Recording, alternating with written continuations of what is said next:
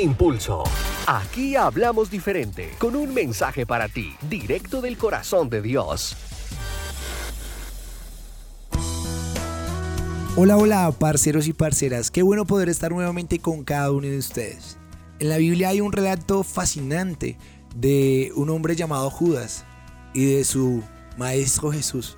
Y hoy quiero compartírselos porque realmente me ha causado mucha curiosidad y he podido descubrir una de las características que más le desagradan a Jesús, pero también he podido descubrir una de las características que más le agradan a él.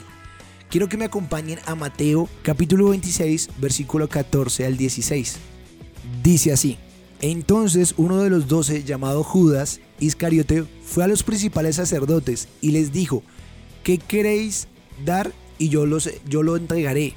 Y ellos le asignaron 30 piezas de plata y desde entonces buscaba la oportunidad para entregarle. Y yo me puedo imaginar, imaginar esta escena, Judas esperando la oportunidad para entregar a su maestro, para entregar a Jesús.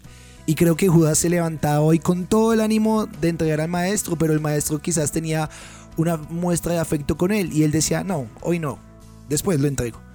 Al otro día Judas se levantaba y quizás el maestro tenía una muestra de no tacto afecto con él y él decía, hoy lo entrego. Y fue tanta la indecisión que Judas tenía que en, ningún, en algún momento su maestro tuvo que decirle, hey Judas, lo que vayas a hacer, hazlo pronto, deja tanta indecisión, deja tanta pensadera si lo haces o no.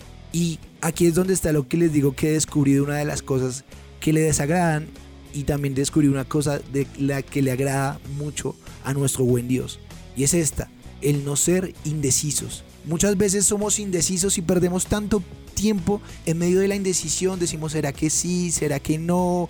Venga, pero no, mañana mejor. Si mañana amanece lloviendo, lo hago. Ah, no, pero si mañana amanece haciendo sol, entonces no lo hago. No, esa indecisión es la que más le molesta a Dios. Esa indecisión es la que más hace que tú pierdas tiempo y hace que puedas perder la oportunidad de ver el amor de Dios reflejado en la toma de tus decisiones. Por eso es que tienes que dejar esa indecisión a un lado y ser una persona que toma decisiones. Probablemente Quizás por muchas cosas que te hayan pasado en tu vida, te has vuelto una persona cobarde para tomar decisiones, así como lo era Judas. Judas fue un cobarde para tomar la decisión de entregar a Jesús. Pero probablemente tú estés en la misma postura, te has vuelto una persona cobarde para tomar decisiones. Por eso en este episodio quiero hacerte una invitación a que dejes la cobardía a la hora de tomar decisiones. Yo sé que muchas veces genera inseguridad, genera desánimo el hecho de tener que tomar una decisión, pero quiero decirte que Dios siempre va a estar ahí para llevarte a tomar las mejores decisiones. Quiero decirte que si tú le pides un consejo a Él,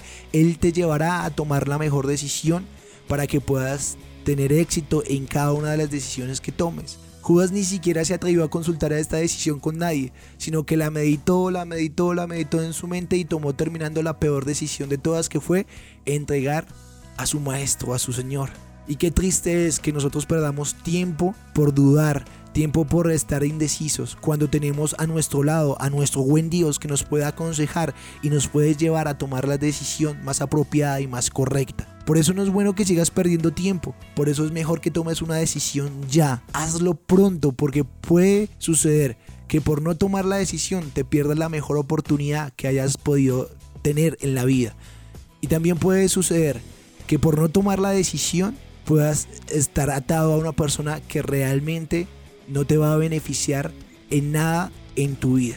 Por eso te vuelvo a decir, lo que tengas que hacer, hazlo pronto. No pospongas nada, hazlo pronto. Porque si hay algo que le agrada a Dios y mueve su mano poderosa, es cuando nos movemos y tomamos decisiones en fe, creyendo en que Él va a estar ahí para apoyarnos, creyendo en que Él va a estar ahí para sacar adelante cada una de las decisiones que tomemos. No nos convirtamos como Judas en una persona insegura y con tantos argumentos que lo único que está esperando es señales para tomar decisiones. Y en ocasiones no van a haber señales para tomar decisiones. Lo único que tienes que hacer es tomarlas y creer que Dios va a estar de tu lado. Y recuerda que Dios es tu impulso.